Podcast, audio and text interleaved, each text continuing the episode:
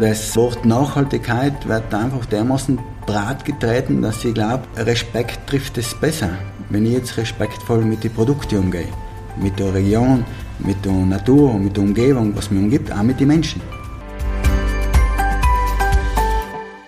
Hallo und herzlich willkommen zu einer neuen Folge unseres Podcasts Die SWZ trifft. Heute Chris Oberhammer, Eigentümer und Koch im Restaurant Tilia in Doblach. Hallo, grüß Gott, Herr Oberhammer. Hallo und schön, dass ich da sein darf. Sehr gerne. Chris Oberhammer ist, wie gesagt, Eigentümer und Koch im Restaurant Tilia, das er 2010 in der ehemaligen Cafeteria im Park des Ex-Grand Hotels Doblach eröffnete. Oberhammer ist Jahrgang 1973 und wuchs in der kleinen Ortschaft Aufkirchen in Doblach auf. Als Jugendlicher entschied er sich für eine Lehre zum Koch, die er in Sechsten und Alta Badia absolvierte, bevor er dann ins Ausland ging. Zunächst arbeitete er in Belgien in einem Restaurant, doch die geregelte 40-Stunden-Woche war ihm offenbar zu wenig, so dass er in seiner Freizeit bei diversen Sterneköchen hineinschnupperte und dabei die klassische französische Küche kennenlernte. Später ging er nach Frankreich sowie Monaco, wo er wieder neue Einflüsse in der Küche erfuhr. 1999 kehrte Oberhammer auf Bitten seines Vaters nach Südtirol zurück, um den Familienbetrieb zu übernehmen. Dort eröffnete er das Restaurant neu und gab ihm den Namen Dilia Chris Oberhammer. Dilia ist der lateinische Begriff für die Linde. Im Herbst 2000 transferierte er das Dilia nach Findel. Dort erkochte sich Chris Oberhammer seinen ersten Michelin-Stern, eine der renommiertesten und begehrtesten Auszeichnungen für gehobene Küche. Diesen Stern hielt er über mehrere Jahre. Ende 2009 schloss Oberhammer das Findler Dilia und übersiedelte nach Doblach, wo er abermals ein Dilia eröffnete eine Art Trattoria, in der auf sehr hohem Niveau gegessen werden kann, wie er 2012 der SWZ erklärte. Damals sagte er auch, etwas provokativ, Sterne sind mir relativ egal und dass er selbst keine mehr haben möchte.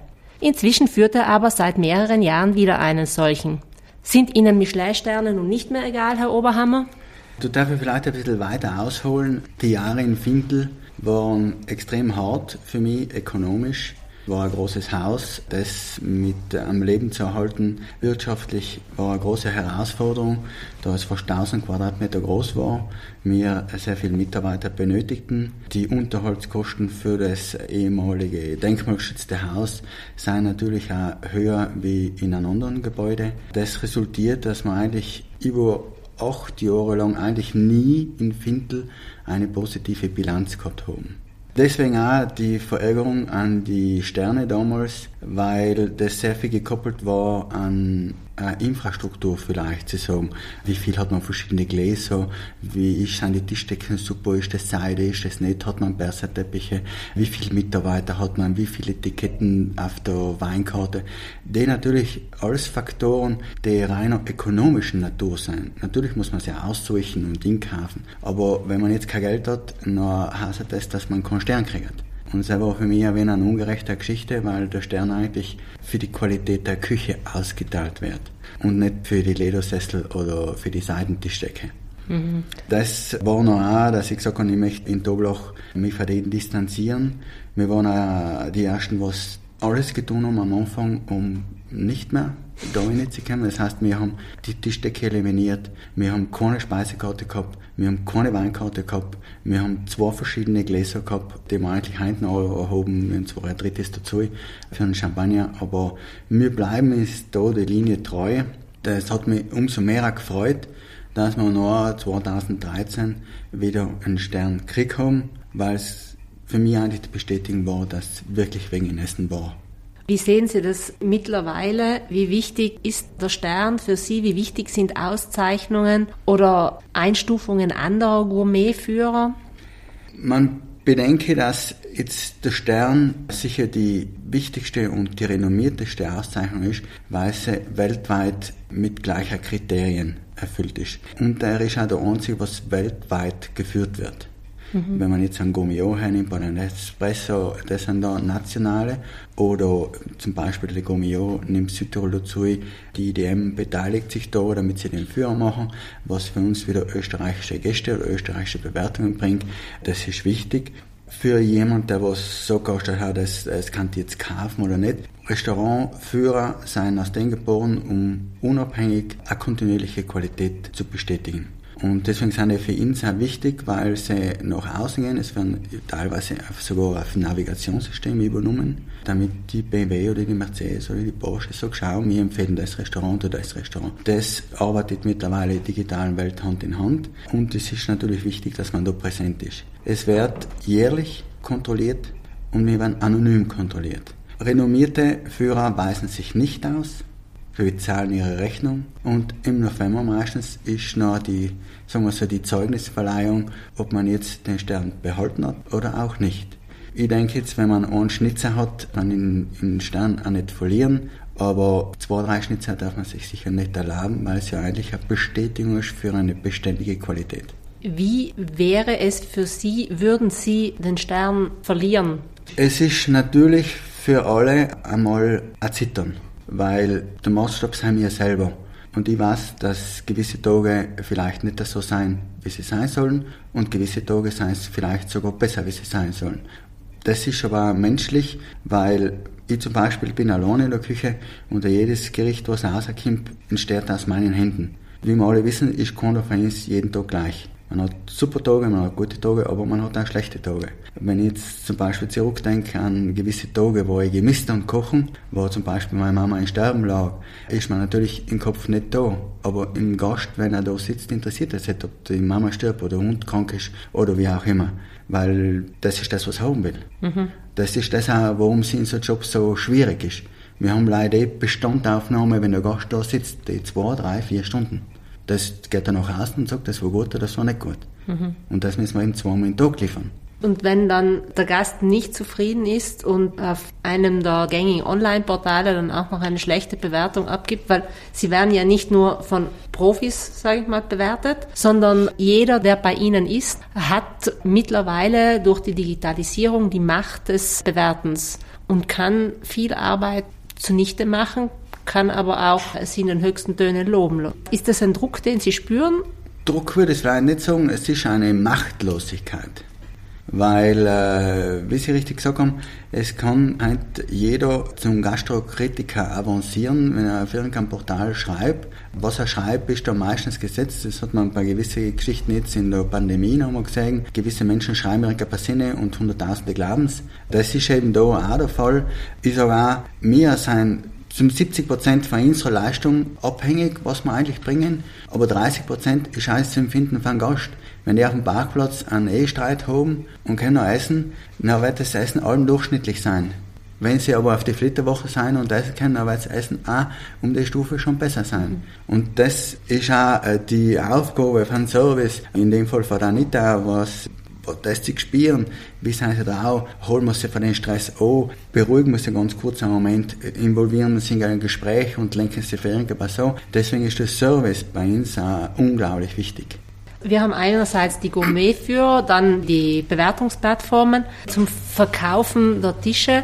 Sie sind aber auch sehr aktiv auf anderen Ebenen. Zum Beispiel ist es nicht lang her, dass sie gemeinsam mit dem ehemaligen New York Marathon-Gewinner Gianni Poli über neun Tage und ich denke 300 Kilometer waren es ungefähr von Doblach ähm, nach Gardone Riviera am Gardasee gelaufen sind. Mons Leaf Tour haben sie das Projekt genannt. Ist das auch eine Marketingaktion für Ihre Arbeit hier oder warum haben Sie das Projekt initiiert? Da hole ich auch ein bisschen, vielleicht ein bisschen weiter aus. Ich arbeite eigentlich seit Jahren mit den heimischen Bauern dort zusammen. Mit den anderen mehreren, mit den anderen weniger, mit den anderen ist schwieriger, mit den anderen ist leichter. Irgendwo bin ich fast ein bisschen wie ein Mediator geworden, zwischen einigen Bauern sogar Gespräche zu führen wieder, was mich unglaublich freut. Wir haben wieder probiert, Sachen anzubauen, die vergessen worden sind. Das hat noch irgendwann einmal nach einem Namen geschrien. Und weil wir ja Pantilla schon in Lateinisch sein, habe ich mir gedacht, bleiben wir da auch im Lateinischen und dürfen das Projekt Mons Natural Food. Das heißt, Bauern, die was natürlich Sachen anbauen, die haben, ich will nicht sagen, von mir eine Etikette gekriegt, aber zumindest stehe ich für die gerade und sie haben eine Plakette, was sie auch von mir Lieferanten sein. Können die mit der Marke auch ihre Produkte versehen? Absolut. Okay. absolut. Und, also und Sie können sagen, Sie sind jetzt Partner von dem. Wir haben da ein Schild gemacht, da steht noch Member. Also sie sind Mitglieder von der Gruppe. Mhm. Das ist für die Bauern kostenlos, das ist alles auf meine Kappe gegangen, weil ich einfach möchte, dass sie stolz sein mit dem, was sie machen. Und dann habe ich einfach das benutzt und ich merke, dass es Früchte tragt, es macht langsam Früchte und Mons ist eben der lateinische Name für Berg. Mhm. Wir sind eine Bergregion, deswegen war für mich das einmal stimmig. Der nächste Schritt war eigentlich, wie verbinde ich das mit den Menschen, die was sagen, oh, das war Berg, aber wo komme ich da hin, kann ich das machen? Und dann habe ich gesagt, schau, wir machen mal eine Wanderung. Wir machen eine Wanderung, starten da beim Tilia und gehen praktisch die ganzen Bauern, die was da dabei sind, an und verkosten die Produkte. Wie viele Bauern oder wie viele Produzenten wären das? In Dobler haben wir fünf zurzeit. Okay. Und dann sind wir die Wanderung durchgegangen und das hat noch auch wieder nach einem Namen. Er hat gesagt, der Berg und wie heißt man das jetzt? Und da ist noch der Zusatz gekommen, Mons Lief. Lief ist Leben.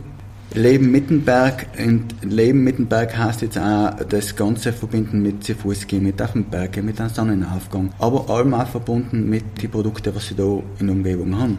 Wir haben zum Beispiel auch Wasserverkostung gemacht beim zwei Wasserbrunnen oben und da habe ich noch einen Dinkel-Eintopf gemacht, wo man auch oben noch wirklich gesehen hat, schau, der Dinkel kommt von Aufkirchen, das Gemüse, was wir nicht getan haben, ist von Claude und das hat man oben auch richtig gesehen, da sehen die Leute auch die Region viel besser. Das heißt, bei diesen Wanderungen haben Sie Gäste mitgenommen?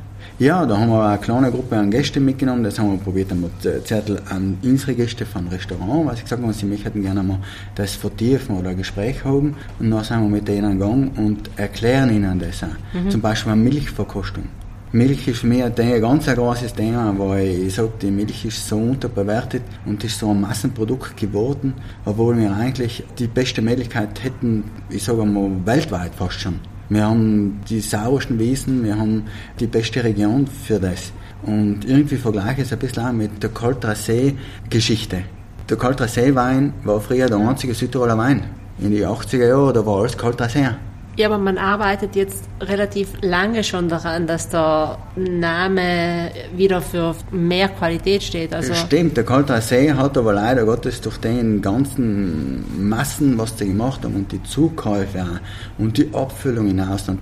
Wir haben zu viel Wein gehabt und das war alles unter einer Marke. Das mhm. ist heute wie mit der Milch. Wir haben aber jetzt auch Weine, die was 100 Euro die Flasche erzielen, weil sie von einer gewissen Loge sind, weil sie die Qualität erspringen selbe Potenzial sehen Sie für die Milch. Dass Absolut. man sagen, wir haben. Ähm Absolut. Wir hätten zum Beispiel die Chance, Regionen oder Grand Crus zu machen, wenn wir das jetzt auf die Weinwelt übertragen, um zu sagen, schau, das ist die Milch von da und das ist die Milch von da.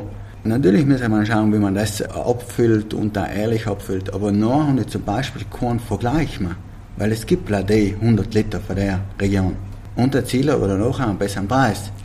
Stoßen Sie mit solchen Ideen bei den Bauern der Gegend auf offene Ohren oder sagen die dann eher, ah, der Chris, ein bisschen, äh, bisschen Spinner? Ja, natürlich wäre ich oft als Spinner oder utopisch hingestellt. Für uns leben die Bauern eigentlich von Milch. Die Milchwirtschaft war ja in der Vergangenheit subventioniert. Viele sind auf die Menge hingegangen. Viele haben Strukturen gemacht mit viel Kier und große Felder und mehr Futter zukaufen, große Traktoren und so weiter. Das hat eine Kostenstruktur auch bei den Bauern gemacht, die was sie heute auch schwer tun, zu erhalten wieder, weil ja natürlich der Milchpreis gesunken ist, weil die Subventionen weggefallen sind, weil dann müssen sie Urlaub auf dem Bauernhof anbieten oder sie kennen Zeit, aber ihnen fallen alle noch Ende des Jahres die ökonomischen, um das Gleichgewicht zu kriegen. Und dann natürlich lechzen sie noch ein paar neue Ideen, wie kann ich das machen. Und dann sind wir mit dem roten Hahn auf die Selbstvermarkter gekommen. Selbstvermarkter ist für mich jetzt etwas, wo ich die Zukunft an sich, die, die Gäste oder der Hotelier oder der, der Autonormalverbraucher was, wo kann ich was kaufen. Zurück zum Lauf an den Gardasee. Wir waren jetzt bei der Wanderung rund um Doblach zu Ihren Produzenten. Wie ist die Idee zu dieser Gardasee-Tour entstanden? Die Idee ist entstanden mit Gianni gemeinsam bei einem Jogging, wir gesagt haben, ich möchte einmal so etwas Großes machen wie eine, eine große Wanderung, zum Beispiel einen Compostella-Weg. Aber man kann den auch laufend machen. Und dann hat er gesagt, ja, wir könnten ja von Dolach, wo du wohnst, in die Region laufen, wo ich wohne, nicht? Und ich sag mal, hey, ist aber cool, ist aber voll weit, das sind 300 Kilometer. Da müssen wir schauen, wie wir das machen. Und dann bin ich mich auf den Plan gekommen und habe angefangen, das zu organisieren, dass ich sage, schau, ich möchte da die Bauern eine Bühne bieten und äh, das authentisch machen, was ich mache eigentlich. Ich koche jeden Tag mit den Sachen, was ich vom Bauer jeden Tag kriege. Und vielfach glauben sie mir so weiter. Und ich habe jetzt habe ich die Chance, das einmal zu beweisen, dass ich wirklich da hingehe, bei den Bauern das inkaufe und abends die Gerichte kreiere, was ich eigentlich während Laufen muss denken, wie mache ich das jetzt? Dass das noch auch umkommt. Sie sind täglich fast einen Marathon gelaufen und abends haben Sie sich noch in die Küche gestellt. Genau. Zum Entspannen. Mm, plus minus, ja. ja nimmt einen das nicht mit rein schon mal die, die Strecke 35, 38 Kilometer im Schnitt pro Tag. Das stimmt, also wir haben einen Schnitt gehabt zwischen 35 Kilometer im Durchschnitt. Wir haben auch Tage gehabt, wo wir 25 gelaufen sind, aber auch zweimal, wo wir über 40 gegangen sind. Natürlich ist das sehr, sehr anstrengend. Kochen ist für mich eigentlich, wie Sie richtig gesagt haben, fast entspannend, wenn ich noch äh, in der Küche bin und kann mit dem widmen, was ich eigentlich gern tue. Ich tue auch gern laufen, halt, aber natürlich jeden Tag 35 Kilometer ist jetzt auch äh, sehr anstrengend. Wir haben aber bewiesen, dass es geht, dass wir auch nachhaltig sein in dem Sinne. Weil wir haben keinen CO2-Abdruck hinterlassen, wir haben geschaut, dass wir das, was wir einkaufen, alles verwerten. Ja das No Waste, haben wir allem schon drin gehabt. Das wird so promoted. Oder das Wort Nachhaltigkeit wird einfach dermaßen brat getreten, dass ich glaube, Respekt trifft es besser, wenn ich jetzt respektvoll mit den Produkten umgehe mit der Region, mit der Natur, mit der Umgebung, was mir umgibt, auch mit den Menschen. Nachhaltigkeit oder es fängt bei uns selber an. Wenn wir zufrieden sind mit dem, was wir haben, ist eigentlich selten die größte Nachhaltigkeit ever. Weil wir ja noch nicht noch mehr trachten. Und alles, was wir noch mehr trachten, generiert wieder mehr CO2 oder mehr. Wenn ich sage zum Beispiel, ich habe eine Wohnung, wieso brauche ich eine zweite oder eine dritte? Ich denke mir, dass wenn Gäste zu Ihnen kommen, dann kommen die auch tendenziell eher mit einem großen Suff als mit den öffentlichen Verkehrsmitteln. Irgendwie sind Sie ja auf diese zahlungskräftige Klientel auch angewiesen. Ist das nicht ein Widerspruch? Das stimmt, das ist ein Widerspruch in sich eigentlich, weil ich brauche die Gäste, die was die Mittel haben, sich auch einen Tesla zu kaufen. Nicht unbedingt jetzt ein, ein SUV, es werden ja aber mehr Elektroauto gekauft. Mhm. Und wie wir alle wissen, ist vielleicht die Produktion von einem Tesla auch jetzt mit anderen CO2-Ausstößen verbunden, wie wenn ich heute mit meinem Golf 100.000 äh, Kilometer fahre. Das wird uns die Zukunft sagen, wo es hinkommt. Ich glaube, um mir die kleinen Schritte, was wir machen, sollten wir beständig machen. Also Schritt für Schritt. Wir können nicht von heute auf morgen die Welt ändern. Aber wir können sie kleinweise anfangen, mhm. Akzente zu setzen, wieder Wertschätzung zu leben, am Bauer eine Wertschätzung zu geben da kommen wir jetzt wieder auf die Preise hin für die mhm. Bauern. Wenn wir jetzt von Doppler reden, wir in Doppler haben zweieinhalb Monate Gemüseernte. Der Gemüsebauer muss halt mit den zweieinhalb Monaten sein ganzes Jahr davon leben. Mhm. Dann kann das gleich viel kosten wie ein Gemüse von Sizilien oder was man in Konrad kaufen. Das liegt auf der Hand. Nicht nur Respekt gegenüber den Produkten, sondern auch Respekt gegenüber den Produzenten. Ja, das ist äh, wichtig und die haben da keinen Bauer gesehen mit dem Ferrari fahren. Also von dem her müssen wir auch den Neid einmal weglassen und sagen, also die Bauern verdienen eh alles. Der Bauer werden vielleicht ein paar finanzielle Hilfen haben, ein paar ökonomische äh, Hürden weniger zu machen. Aber man muss jetzt auch bedenken, er ist 365 Tage da. Wer von uns arbeitet 365 Tage? Wenn ich heute bei ihm das Gemüse hole und ich zahle vielleicht 25 Euro für eine Kistel, dann ist es ja vielleicht viel. Aber taten wir unter 100 Euro im Tag arbeiten. Oft muss man es auch auf sich selber schließen, mhm. was man von anderen abverlangt. Und das ist auch das, was ich mit Respekt auch bedenke. Nochmal zurück zum Sleeve Tour. Sie haben das Projekt auch medial, wurde es ziemlich gut angenommen. Sie haben es aber, denke ich, auch auf Ihren Social-Media-Kanälen gespielt. Sie haben vorhin gesagt, bis zu 90.000 Zugriffe hatten Sie täglich auf den Social-Media-Kanälen. Das stimmt, also ich hab, bin ja überhaupt kein Social Media, ich habe da einen Partner gefunden, eine Firma, die was mich kennt eigentlich seit Jahren schon, eine kleine Firma aus beim Komosee.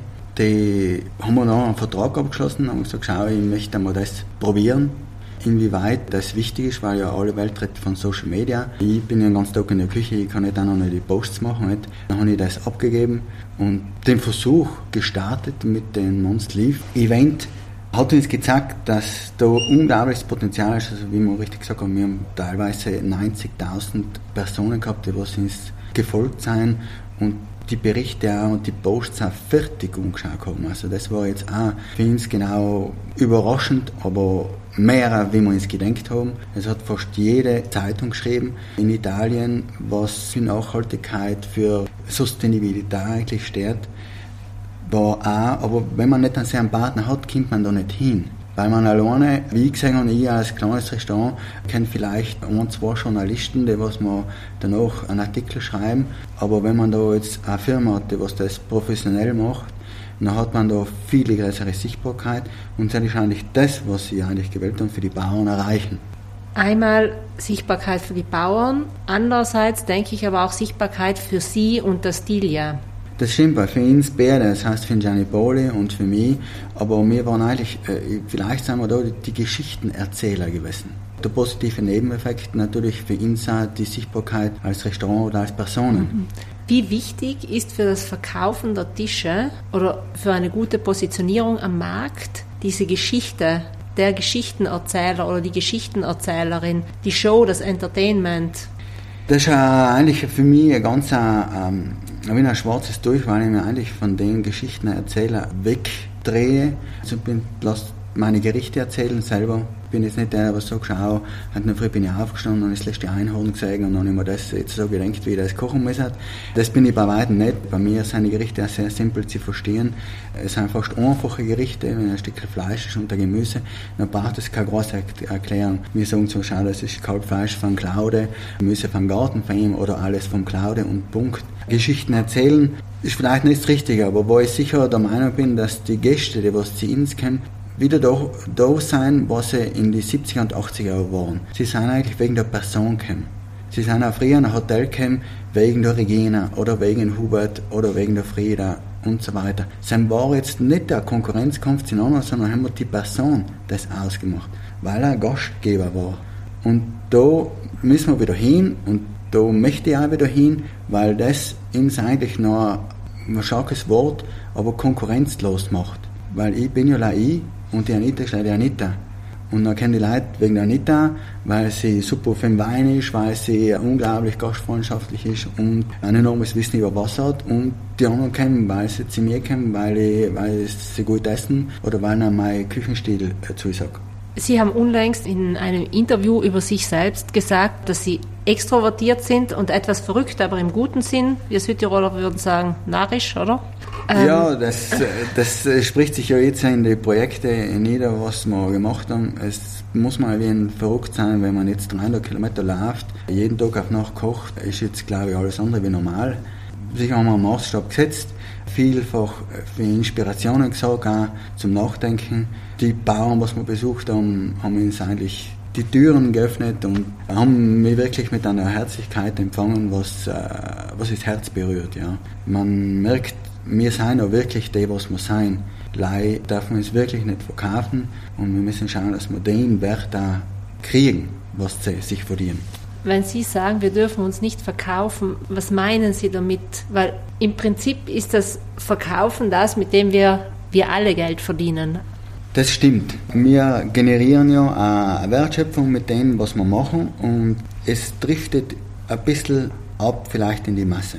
Südtirol ist für mich ich war mit viel unterwegs gewesen in meiner Karriere, aber wenn ich zurückgefahren bin und übers Bustal gefahren bin, dann habe ich gemisst weinen, weil es einfach der schönste Platz ist. Man hat alles, alles so nahe und jetzt haben wir es zu Fuß auch gemacht. Wir sind in Villeneuve bei Schnee zu Fuß weggegangen und sind am Nachmittag in Borzen beim Oberschmidt im Garten gesessen und haben seine Nudeln gegessen. Das gibt es eigentlich bei uns, was man sogar zu Fuß erreichen kann. Und deswegen hätten wir es eigentlich Menschen verdient oder Gäste verdient, die was das auch wertschätzen. Ich, ich sehe jetzt, wir haben jetzt das Thema gehabt mit dem Praxis Weltzer, wo die Menschen einfach hinkommen wegen einem Foto und sogar das Leben von Kindern aufs Spiel setzen wegen einem Foto. Das, die haben wir jetzt nicht verdient die vielfach an Tagestourismus, was jetzt wirklich wegen einem Foto und so weiter, das wird in Zukunft eine große Herausforderung sein, das zu handeln. Es gibt äh, Projekte weltweit schon, wenn man halt Yosemite Park umschauen, ähm, wo 1000 Leute pro Tag hinfahren dürfen und nicht mehr. Es gibt sogar in China reglementierte Naturparks, wo sie das Personenzahlen reglementieren. Und ich habe es leider Gottes vor ein paar Jahren sogar in einem Interview gesagt, ich sehe das, dass man in Südtirol wird müssen einen Eintritt zahlen. Es wird früher oder später dahin kommen, weil es sich das nicht mehr handelbar ist. Das heißt, mhm. mit dem Parkplatz, mit, der, mit dem Verkehr. Ist das, die Leute sind eh. Etwas weniger für mehr Lebensqualität für alle. Herr Oberhammer, vieles in ihrer Küche, in ihrer Art zu kochen hat mit Nachhaltigkeit oder wie ich jetzt weiß, mit Respekt gegenüber dem Produkt und auch dem Produzenten zu tun und auch mit der Natürlichkeit des Geschmacks. Jetzt steigen auch die wichtigen Führer auf diesen Nachhaltigkeitszug, nenne ich es mal, auf. Zum Beispiel die Guide Michelin äh, vergeben den grünen Stern. Man hört aber, dass nicht alle Köche den grünen Stern für voll nehmen. Wie, wie stehen Sie dazu? Ich habe keinen grünen Stern, aber ich habe es ein bisschen verfolgt. Natürlich, es war in Südtirol Norbert, was ihn berechtigt als Erster gekriegt hat, weil er unglaublich viel für die Region macht, für die Klansproduzenten. Das ist stimmig und das ist auch richtig. Ich weiß noch nicht, inwieweit dass das jetzt vergeben werden ist, ob es ein Marketing-Gag ist. Natürlich haben die Guides auch, ich will nicht sagen ein Problem, mit der Vermarktung ihrerseits. Und natürlich müssen, wie halt alle Betriebe, sie auch neue Produkte finden, um damit gewisse Guides wieder attraktiver werden. Es hat das schon in der Vergangenheit bei Espresso gehört und so weiter. Also es, äh, es hat da viele Initiativen gegeben. Zum Beispiel, es gibt Michelin hat für mich noch in größeren, ich will nicht sagen Fehler gemacht, aber für mich nicht nachvollziehbar, äh, ein Sommelier gekürt. Nicht? Wenn jemand Sommelier ist, dann wird er eigentlich, da gibt es eine Weltmeisterschaft, dann ist das der Weltmeister, aber das hat jetzt nichts mit dem, mit dem Guide Michelin zu tun. Nicht? Mhm. Das ist ein wenig ein konstruiertes Marketing-Tool, habe ich das Gefühl, geworden. Abschließend noch eine persönliche Frage. Was hat Sie als Koch geprägt und, und warum gehen Sie den Weg, den Sie gehen? So konsequent auch, zumindest von außen scheint es. Es ist schön, dass es auch von außen so scheint, es ist von innen ganz sicher so. Das, was mich am meisten geprägt hat, sind die Jahre in Monte Carlo. Nicht jetzt, weil wir so viel super gekocht haben, aber ich habe das Glück gehabt, mit dem Frank Seruti zu kochen. Frank Seruti ist mittlerweile jetzt Küchenleiter für das ganze SBM in Monte Carlo. Das heißt praktisch, hat alle Restaurants unter sich, hat das Drei-Sterne-Lokal abgegeben und dirigiert eigentlich die ganzen Restaurants unten. Er ein Bauernbauer gewesen aus Ligurien, hat in, in Italien gelernt, ist natürlich dann nach Frankreich gekommen und hat ein unglaubliches Gespür gehabt und hat es allem noch für die Produkte. Und wir haben damals schon, ich rede jetzt von den Jahren 1997 und 98, wir haben damals schon einen direkten Austausch gehabt mit den Bauern, die ins Restaurant gekommen sind und haben uns die Produkte gebracht. Das heißt, da waren Bauern unter, die haben 10 Zucchini gebracht. Oder ein ganz ein kleines Plateau Waldärper mit den Blüteländer und so weiter. Und das war im Prinis Day so perfekt wie möglich aufs Teller zu bringen und so unverfälscht wie möglich. Das heißt, damals haben Sie schon in der Früh die Produkte, die Sie bekommen haben, mussten Sie dann verarbeiten, so wie Sie es heute tun. Genau. So wie Sie es auch während der Monsleaf-Tour genau. gemacht haben. Okay. Genau. Also war das damals eigentlich schon, und wir reden damals, haben wir drei Sternsterne gehabt, 20 von 20 Gummio-Punkten. New York Times hat uns als bestes Restaurant der Welt dahingestellt. Aber die Herausforderung, jeden Tag mit dem, was wir kriegen, das in ein Menü einzusetzen auf diesem Niveau, war das Schönste eigentlich, was ich erleben durfte. Natürlich war es dann auch später schwierig, weil man sich verändert oder weil man selber selbstständig wird und nicht alle Möglichkeit hat oder weil man auch wächst, mit Fehlern wächst man. Und ich glaube, ich habe einen ganzen Haufen Fehler gemacht und glücklicherweise habe ich sie gemacht, weil es ist war ich heute nicht der, was ich bin. Aber heute sehe ich das für mich als der Sukkus für die ganzen Jahre, wo ich das machen kann, was ich vielleicht 97 schon erleben durfte. Das war doch ein schönes Schlusswort. Vielen, vielen Dank für das Gespräch und alles Gute weiterhin. Danke vielmals. Ihnen, geschätzte Zuhörerinnen und Zuhörer, vielen Dank fürs Dabeisein. Den nächsten SWZ-Podcast gibt es in zwei Wochen. Wenn Sie in der Zwischenzeit Lust auf mehr Interviews und Berichte aus Südtirols Wirtschaft und Politik haben, gibt es die SWZ jeden Freitag neu am Kiosk und natürlich auch online unter swz.it.